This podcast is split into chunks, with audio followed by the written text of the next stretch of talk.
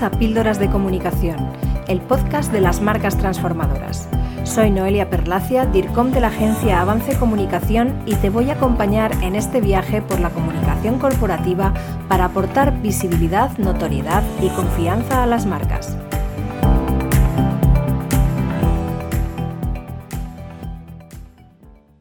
Lo que la marca dice y cómo lo dice forma parte de su identidad corporativa y la representa incluso de manera más contundente que sus elementos visuales.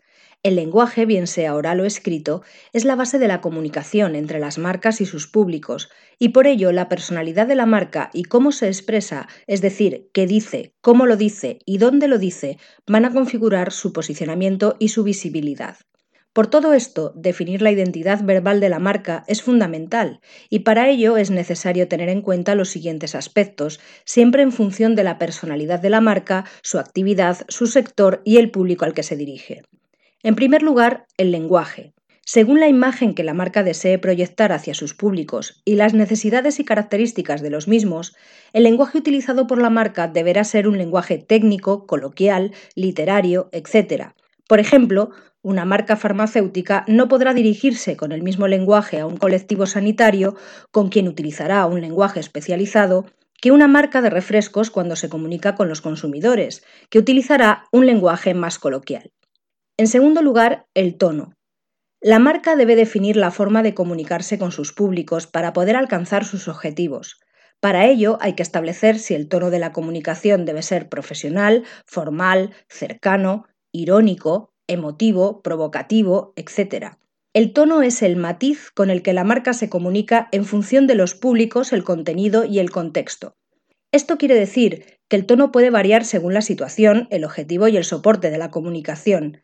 El tono no será el mismo cuando nos dirigimos a públicos internos como los empleados o a públicos externos como los clientes. Y tampoco será igual si, por ejemplo, nos dirigimos a los empleados en el contexto de una celebración festiva o en un comunicado corporativo. En tercer lugar, los territorios temáticos.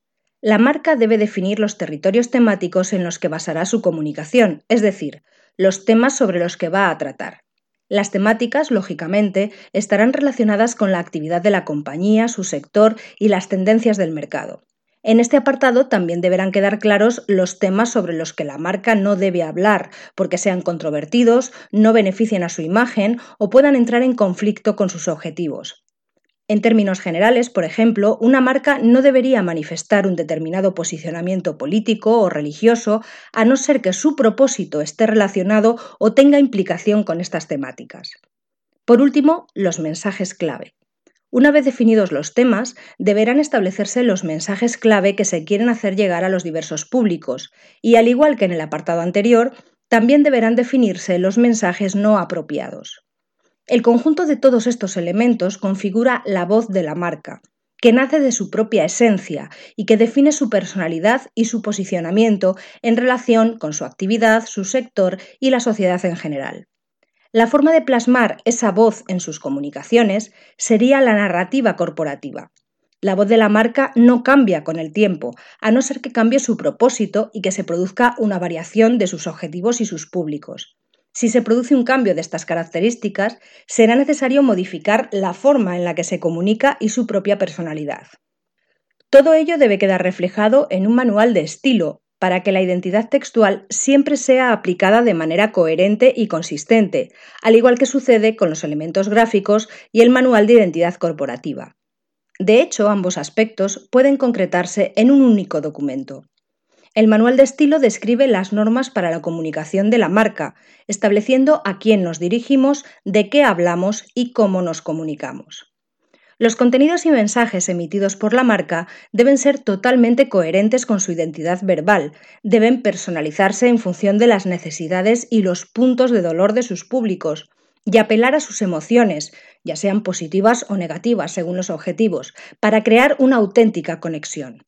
Como decía anteriormente, la narrativa de la marca es la forma en la que se concreta la voz y se desarrolla alrededor de los mensajes principales, con el tono y enfoque apropiado y además debe adaptarse a los diversos soportes y canales de comunicación.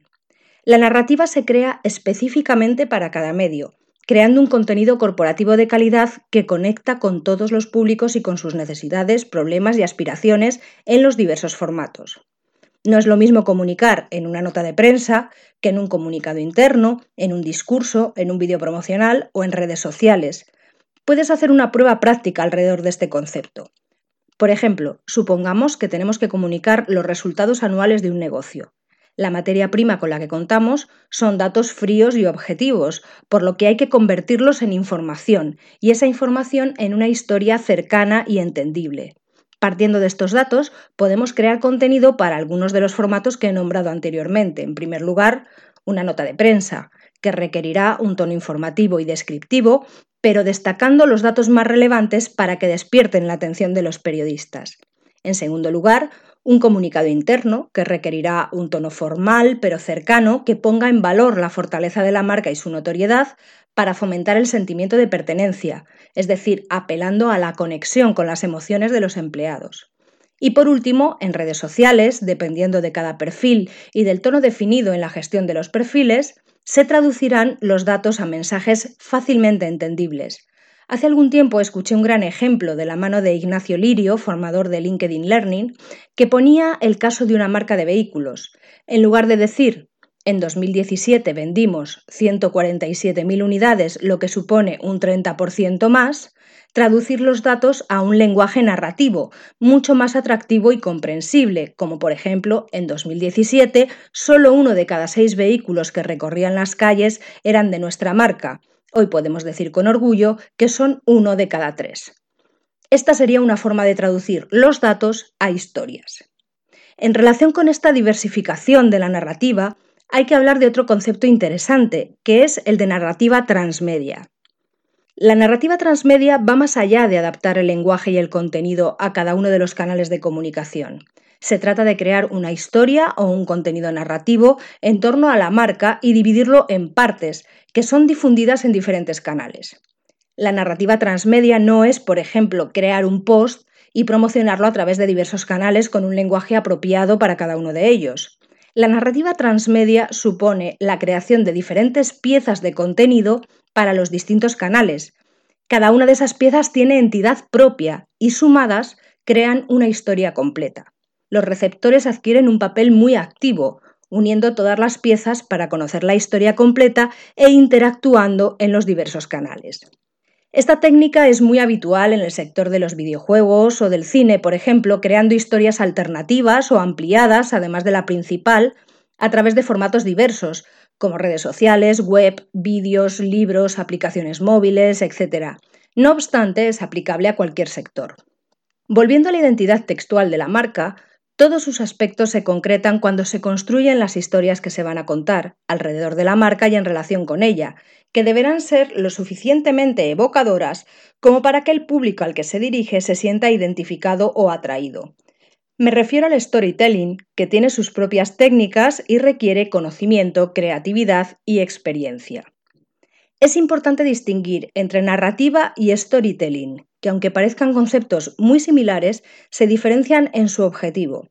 La narrativa busca entretener, mientras que el storytelling busca persuadir.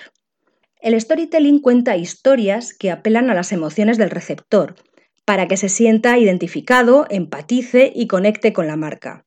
Un ejemplo que suele utilizarse habitualmente es el de los vídeos que circulan en Internet en los que se muestra a un bebé con problemas de audición o de visión y se muestra la reacción al colocarle un implante o unas gafas que le permiten ver o escuchar a su madre por primera vez.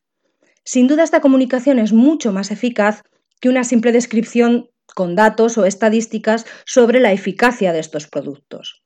Este ejemplo cuenta con todos los elementos clásicos del storytelling. Por un lado, el protagonista, en este caso el bebé, que es un elemento humano que tiene capacidad de despertar emociones y empatía. En segundo lugar, el antagonista, que sería la dificultad que tiene el bebé para ver o escuchar. El antagonista no siempre tiene que ser una persona, sino que puede ser un problema o una dificultad. En tercer lugar, el conflicto, que sería el problema entre el protagonista y el antagonista, y en este caso se identifica con la imposibilidad del bebé de ver o escuchar su entorno, pero sobre todo a su madre, con lo que vuelve a existir un elemento fuertemente emocional. En cuarto lugar, el desenlace, el giro final, que es la reacción del bebé cuando el problema es superado gracias al producto de la marca. Como se puede ver, ni el producto ni la marca son los protagonistas de la historia. No se habla del producto, ni de la marca, ni de sus virtudes ni características. Se utiliza el factor humano con gente real y con situaciones reales que generan empatía. Se utiliza el lenguaje visual de forma natural, de forma no corporativa, y se presenta una historia sencilla, sin elementos irrelevantes que distraigan la atención. Hasta aquí la segunda parte de los aspectos a tener en cuenta en la definición de una marca. Nos hemos centrado en lo que la marca dice y cómo lo dice. El próximo episodio estará dedicado a lo que la marca hace, es decir, a la experiencia alrededor de la marca. Si te ha gustado este contenido, coméntalo, compártelo y suscríbete para no perderte ningún episodio de Píldoras de Comunicación. Hasta aquí nuestro episodio de Píldoras de Comunicación. Si te ha gustado, compártelo y no dejes de escuchar el próximo.